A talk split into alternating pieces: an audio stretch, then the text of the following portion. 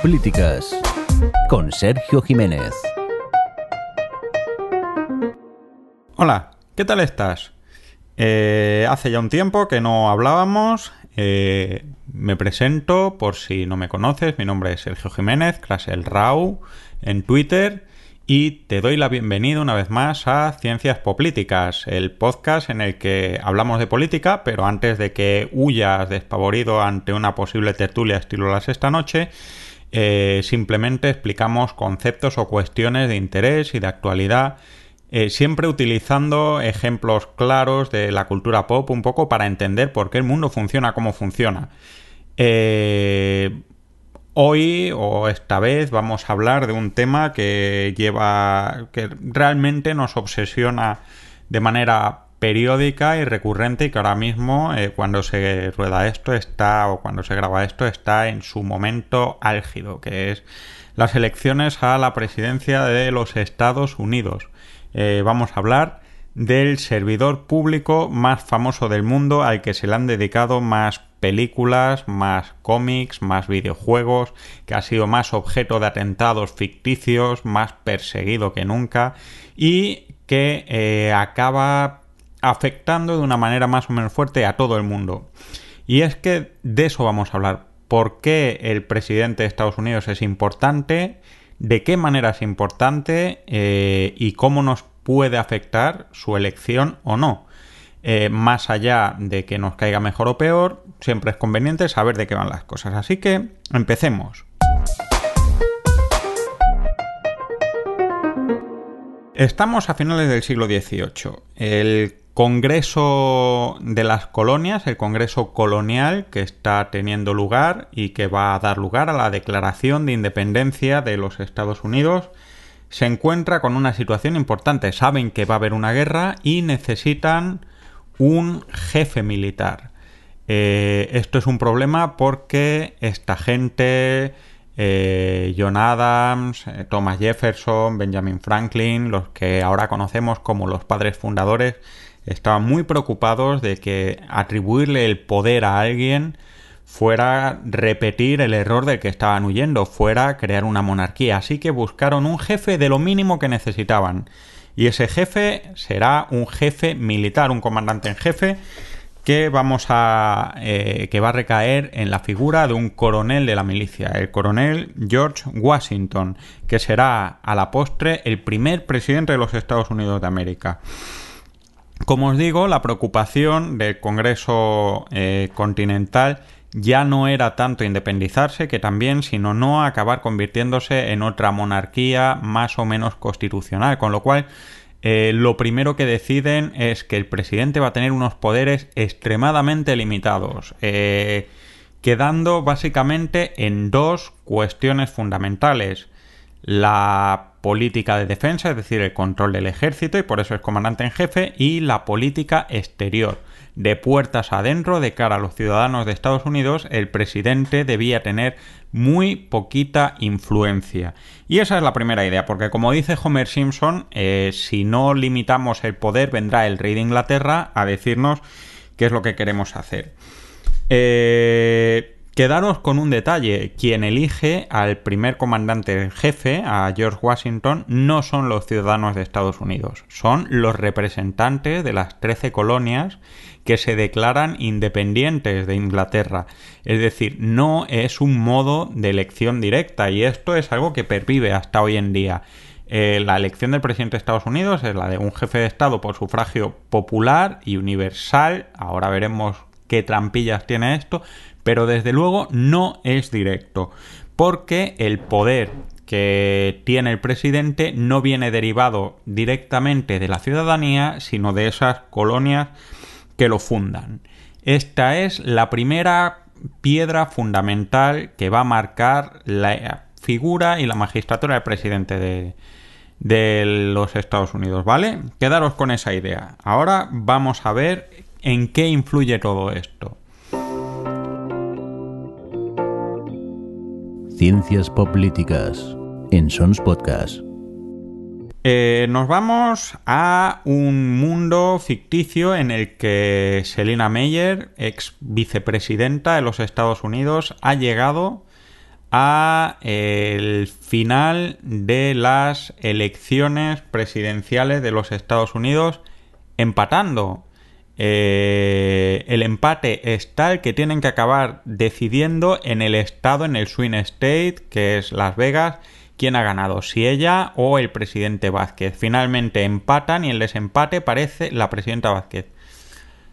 Y finalmente empatan y quien tiene que decidir eh, esa presidencia es el Senado. Esto es algo que hasta cierto punto podría pasar. Eh, es complicado porque cada estado eh, vota, elige eh, a sus representantes y sus representantes votan al presidente. Es muy difícil que haya un empate de representantes porque cada estado vota a todos los manda todos sus votos al candidato que gana en ese estado, ¿no? Es lo que se llama que el ganador lo toma todo, winner takes it all. Eh, es el colegio electoral. Por eso, eh, uno de los problemas o una de las situaciones en las que nos encontramos ya en dos ocasiones recientemente, en 2001 con la victoria de George Bush frente a Al Gore y en 2016 con la de Donald Trump frente a, a Hillary Clinton, la victoria de voto popular fue irrelevante porque quien gana, quien marca, es el colegio y a fin de cuentas hay, una parte proporcional de población, pero hay muchos estados eh, que tienen poca población que acaban dando una cantidad importante de votos. ¿Esto es bueno, es malo, es más o menos justo?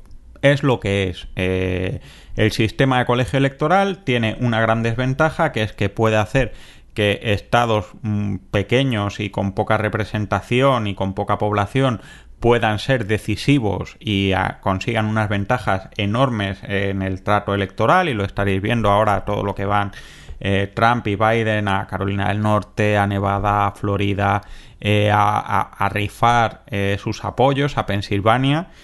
Pero el modelo alternativo, que podría ser por ejemplo el de Francia, donde se elige al presidente por sufragio universal y directo, tenemos el problema contrario y es que en donde vive mucha gente eh, es donde se presta atención, en este caso en París, y en los sitios donde vive poca gente, pues un poco da igual, ¿no? Esto lo, podéis ver si os interesa, esta pequeña serie francesa que se llama Vagon Noir, eh, que habla de, las tensiones dentro del Partido Socialista francés eh, con un presidente de la República Socialista y un diputado que no tiene una muy buena relación con él. Bien.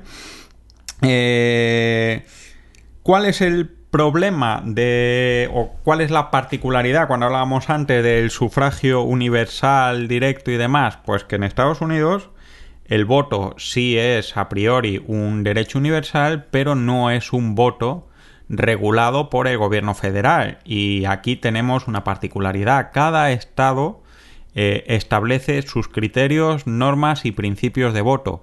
Hay estados que tienen un voto muy parecido al europeo, hay estados que facilitan enormemente votar, hay estados que dan un periodo de voto a diferencia de lo que encontramos en España o en la mayoría de los países europeos eh, que te dan para votar dos semanas, puedes ir y volver, etcétera.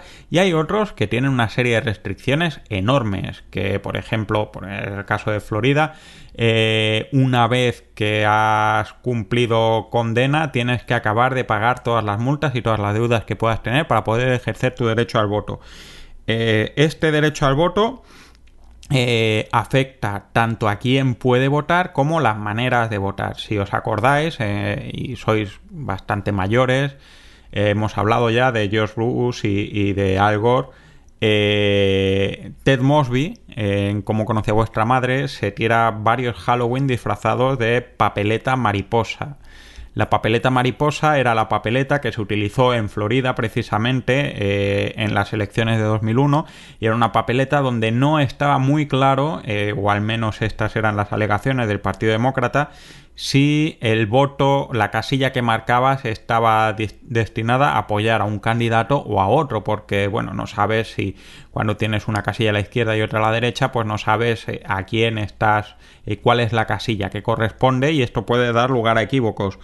Eh, volvamos un poco a lo que os he dicho antes y, ya lo habíamos hablado en otros programas anteriores acerca de la importancia de los mitos y de cómo nos fundamos. Quien elige al presidente de los Estados Unidos no son los ciudadanos, sino que son las colonias y los herederos de las colonias son los estados y son los estados los que deciden cómo se vota. Eh, y esto genera problemas en determinados estados. Eh, acordaros, si habéis visto The Good Fight, eh, todo lo que habla en esa tercera temporada, el así llamado Club de Lectura, esa asociación de mujeres que se proponen eh, dificultar la reelección de Trump, acerca de las limitaciones que hay, por ejemplo, para poder votar en determinados estados, si eres pobre, si eres negro, porque te tienes que inscribir, porque tienes que demostrar, por ejemplo, una pieza de identidad en un país donde no hay carne de identidad y si no tienes carne de conducir es muy difícil demostrar que tú eres tú o vives donde vives, ¿no?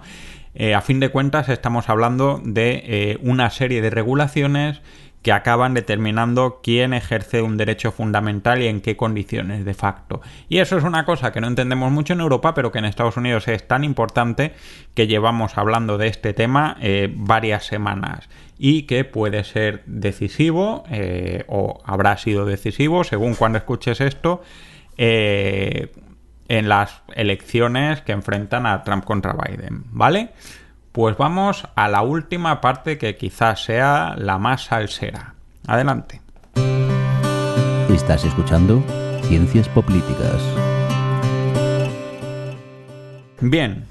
Eh, el presidente Bartlett eh, acaba de ser reelegido en las elecciones presidenciales para un segundo mandato, con una promesa electoral estrella, que es conseguir un programa, un plan en el que se ayude a las familias de clase media y baja de Estados Unidos a ir a mandar a sus hijos a las universidades en Estados Unidos. Eh, no estamos hablando de que el presidente Bartlett vaya a hacer una ley. Estamos hablando de que el presidente Bartlett va a hacer un programa político en el que va a gastar dinero para ayudar a la gente a conseguir ese objetivo. Cuatro años después, cuando sale elegido el presidente Santos eh, por un primer mandato, eh, resulta que Estados Unidos se ha metido en una guerra en Kazajistán y esto va a suponer que no va a tener presupuesto para hacer prácticamente nada en su mandato. Como bien dice eh, eh, Ted Santos, Jimmy Smith, el actor casi que hispano por antonomasia a finales de los 80 y principios de los 90 en Estados Unidos, eh, dice mi, mi mandato está perdido, no va a haber dinero. Y es que el presidente de los Estados Unidos es importante porque es el jefe del Ejecutivo. El presidente de los Estados Unidos no legisla, para esto está el Congreso y el Senado. Eh, ¿Qué quiere decir? Pues que el presidente tiene a su poder una organización enorme que es eh, el gobierno federal con la administración federal, que para los estadounidenses es exactamente lo mismo, que establece programas, hace políticas y hace una serie de normas que acaban haciendo la vida cotidiana de los estadounidenses. Esto se sale completamente de la idea de esos padres fundadores de los que hablábamos de, John Adams, de, Jefferson, incluso de Hamilton, eh, la idea de esta gente que era liberal, de defender que el individuo por encima de todo era el que tenía que buscar la felicidad y demás, pues esta gente no podía pensar que 200 años después la política fuera mucho más compleja que eso. En estos 200 años hemos pasado revoluciones, guerras civiles, hemos pasado la esclavitud, hemos pasado eh, el fin de la esclavitud, hambrunas, dos guerras mundiales, una guerra nuclear, crisis medioambientales, ahora la, la pandemia, un montón de cosas que han cambiado esa idea de que eh, el gobierno tiene que limitarse a evitar que te invadan y a llegar a acuerdos diplomáticos. Cada vez es más importante que el gobierno haga eh, cosas y desarrolle programas porque igual que en una guerra hacía falta un comandante en jefe que pudiera hacerse cargo de tomar las decisiones de por dónde atacar o no atacar porque el Congreso Continental no podía reunirse para decidir dónde hacer ataques, eh, ahora no podemos esperar a que un legislativo tome la decisión de de qué manera se encauzan los programas de la administración pública, ¿no? Y esto lo, lo sabemos con el tema del presupuesto. ¿Qué es lo que hace el, el, presidente? Pues en primer lugar, como hemos dicho, y por eso nos importa tanto, mm, quizás más fuera de Estados Unidos que en Estados Unidos, es el comandante en jefe de quizás si no, la, maquinaria militar más importante del momento eh, está en el top 2 o top 3 con eh, China y con Rusia, aunque sea por volumen y por tecnología. Eh, Estados Unidos tiene un ejército no solo enorme, no solo bien armado, sino muy activo. Lleva prácticamente en guerra constante desde 2001 y y desde la Segunda Guerra Mundial han sido muy poquitos los años en los que no ha estado en guerra fuera de sus fronteras. Em, conforme crecen otra serie de cuestiones, eh, y esto lo veis en el musical Hamilton, eh, van creciendo las obligaciones del presidente. Hace falta crear una nueva moneda y hay que poner un secretario del Tesoro que propondrá el presidente. Hace falta un tribunal que resuelva eh, las disputas más importantes y no lo, no lo pondrá el presidente, pero sí lo propondrá él, que es lo que estamos viviendo ahora con el Tribunal Supremo de los Estados Unidos. Habrá que garantizar que, por ejemplo, la gente no se ahogue eh, cuando está pescando lo que sea y por eso hay un servicio de guardacostas. Conforme van surgiendo nuevas obligaciones, eh, van surgiendo nuevas administraciones y esto es lo que ha hecho que el poder del presidente de los Estados Unidos vaya creciendo poco a poco. Pero ojo, es el jefe del Ejecutivo, de quien lleva adelante las políticas públicas, pero a diferencia de lo que pasa en España y en la mayoría de Europa, eh, no querían una monarquía, pero hicieron algo bastante monárquico, que es que es el jefe del Ejecutivo de manera indivisible. Pensad que el primer ministro en Inglaterra, el presidente del gobierno en España, incluso el presidente de la República en Francia, tiene un consejo de ministros. Tiene que reunirse y tiene que llegar a un acuerdo con un montón de personas eh, que deciden de manera colegiada lo que van a hacer. Eh, lo hemos visto con los estados de alarma en España, ¿no? Eh, en el caso del presidente de Estados Unidos, todo el poder recae en él. o ella, en su caso, si hubiera alguna vez alguna presidenta, que esperemos que así sea, eh, por eso no se llama ministro, a veces dicen los periodistas. El fiscal general, que es el ministro de Justicia, no, no, no es el ministro, es el secretario, es una autoridad directamente delegada. Parece que es una cosa accesoria, pero no es así. Eh, porque ya no es solo que los ministros en, Europa los puedan nombrar y los pueda echar el presidente del gobierno, es que directamente eh, los secretarios de las distintas agendas que además están muy fijadas y muy constreñidas, no es como en España que cambiamos de estructura ministerial cada vez que cambiamos de gobierno prácticamente, eh, son simplemente delegados de la voluntad del presidente de los Estados Unidos. Eh, por eso también es extremadamente importante el hecho de que cuando hay un, un, sucesor designado, como la serie de, Kiefer Sutherland, cuando el presidente y el vicepresidente están juntos en, en algún sitio y pasa algo, tiene que haber alguien designado para sustituirles y tiene que ser eh, con una serie de garantías establecidas, porque no han sido elegidos anteriormente, ¿no? Eh, ¿Qué más hace el presidente de los Estados Unidos? Pues propone leyes, pero no las aprueba.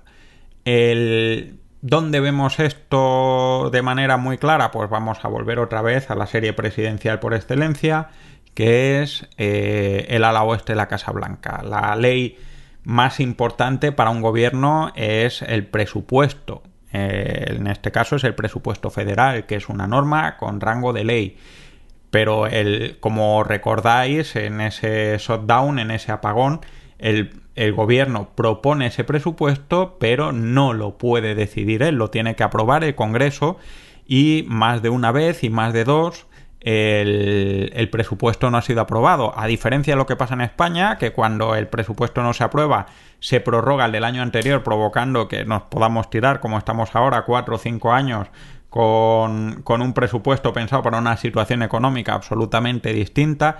En Estados Unidos son algo más drásticos, en esto quizás los padres fundadores tenían más clara la naturaleza humana y cuando hay un apagón, cuando no hay acuerdo para un presupuesto, la Administración Federal cierra. Y no es que estemos hablando de que cierra un poquito y demás, cierra todo menos los servicios no esenciales.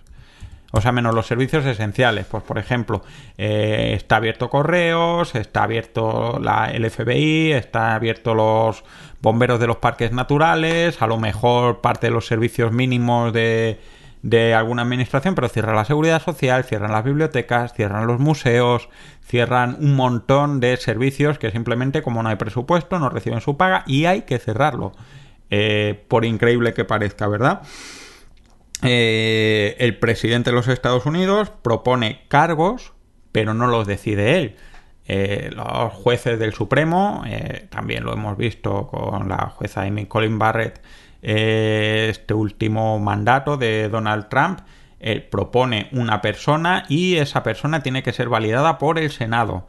Eh, como veis, la preocupación que tenemos respecto a, tener una monarquía y a que el presidente tenga demasiado poder es tan grande que aquellas acciones que el presidente puede hacer por sí mismo de manera directa están muy limitadas por parte del poder legislativo, bien sea eh, a nivel federal el Congreso o a nivel estatal los senados.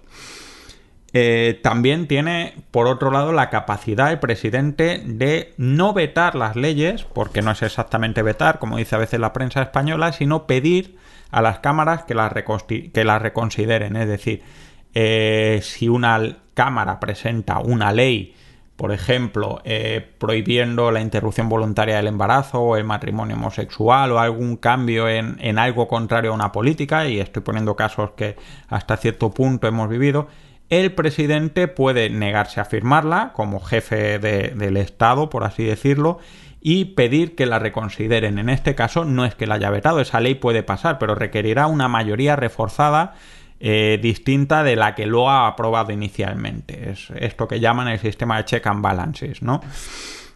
Eh, el presidente o la presidente lleva la política exterior Selina Meyer, en VIP, llega hace en su tiempo de vicepresidenta interina eh, a un acuerdo con China para el Tíbet y sin embargo quien acaba llevándose el Premio Nobel de la Paz es su sucesora, la presidenta Laura Vázquez.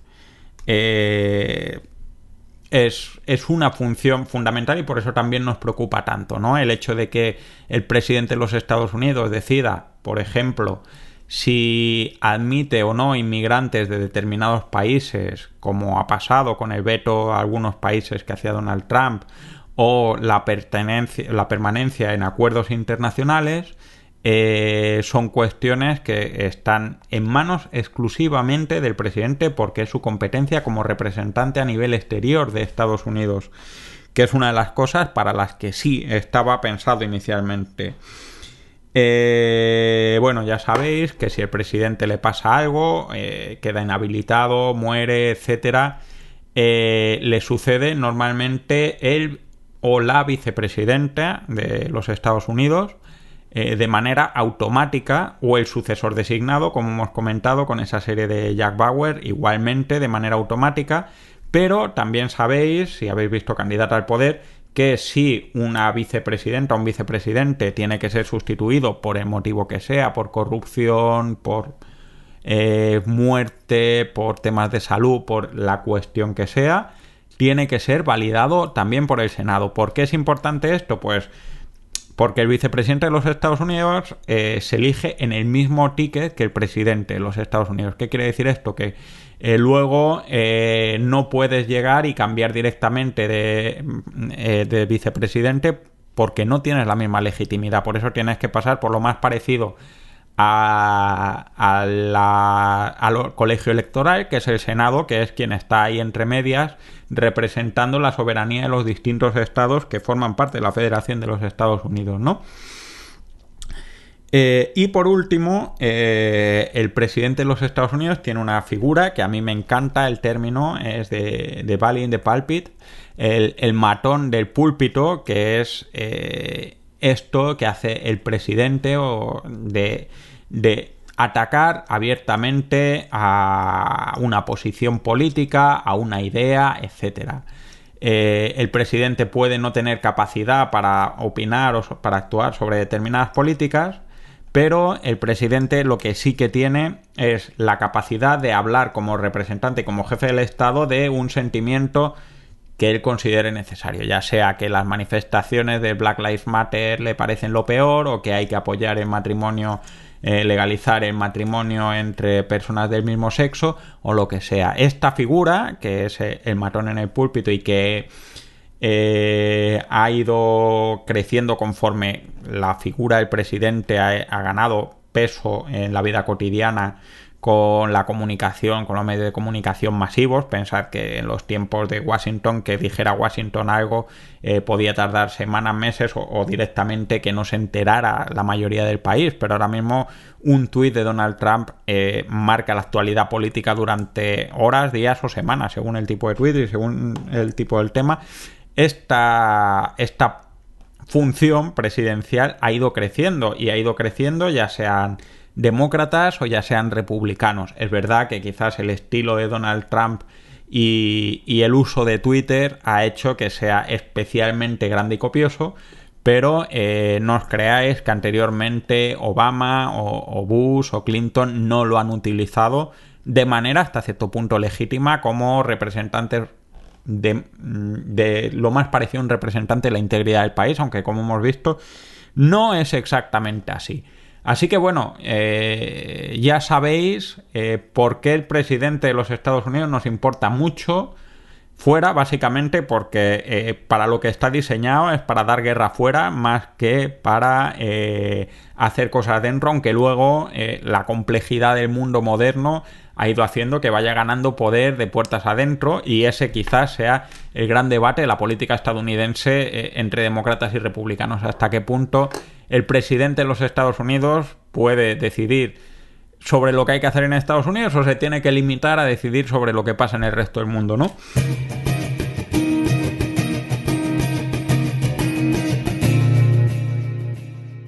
Y esto ha sido todo por hoy. Espero que, os haya sido útil, que os sirva para ilustrar comidas, charlas, eh, sesiones de Zoom, videoconferencias, WhatsApps con vuestros amigos y amigas eh, a raíz de estas próximas elecciones eh, y un poquito para entender lo mucho o lo poco que puede importar quién gana o quién ha ganado el próximo noviembre en el que básicamente la mayor parte del mundo estará aguantando la respiración hasta ver qué resultado es. Esto ha sido todo por hoy. Me despido hasta. Espero que sea el mes que viene. Eh, ya estoy pensando en el próximo tema. Y eh, nos vemos. Eh, ya sabéis que podéis escribir a cienciaspolíticas.gmail.com. En Twitter es arroba poder y series, en donde podéis preguntar, referir increpar, proponer temas, ideas, debatir, decir si, me he equivocado en algo, si hay algo que, completar, etcétera, que desde luego puede pasar. Que podéis y os ruego enormemente que le deis al me gusta en, en, lo de Apple, en iVoox, que pongáis comentarios, eh, que recomendéis en Spotify y que sigáis ahí. Esto ha sido todo, nos vemos muy pronto, hasta luego. Acabas de escuchar Ciencias Políticas, un podcast alojado en Sons, red de podcasts. Encuentra más información de este episodio en nuestra página web, sons.red barra Ciencias Políticas. Y descubre muchos más podcasts en sons.red.